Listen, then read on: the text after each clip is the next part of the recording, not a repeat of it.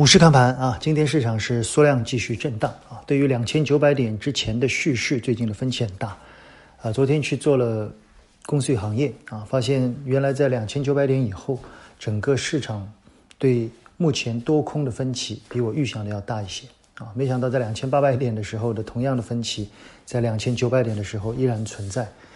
我并不觉得这是坏事啊，因为市场在这样的成交量面前，有的人会觉得操作非常艰难。有的人会觉得非常的滋润，就最大的是在于你对确定性和容忍度的把握。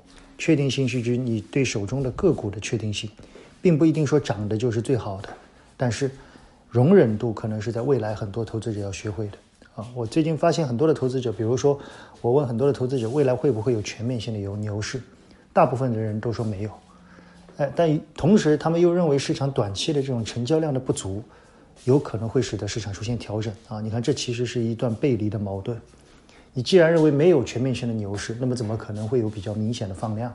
如果有比较明显的放量，那就至少会有阶段性的全面性的牛市。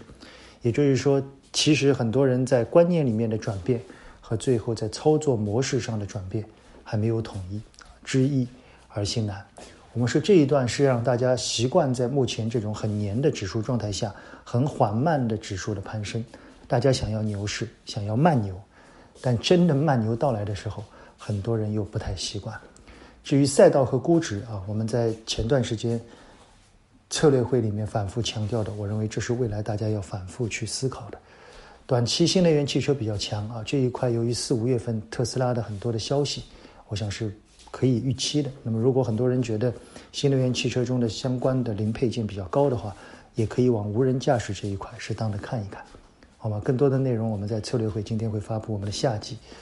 那么，如如果对市场更多的操作内容，我想今天我也适当的花一些时间对免费的用户做一些呃策略上的一些交流，希望对你有帮助，仅供参考啊！大家对两千九百点前的蓄势或调整要有适当的容忍度。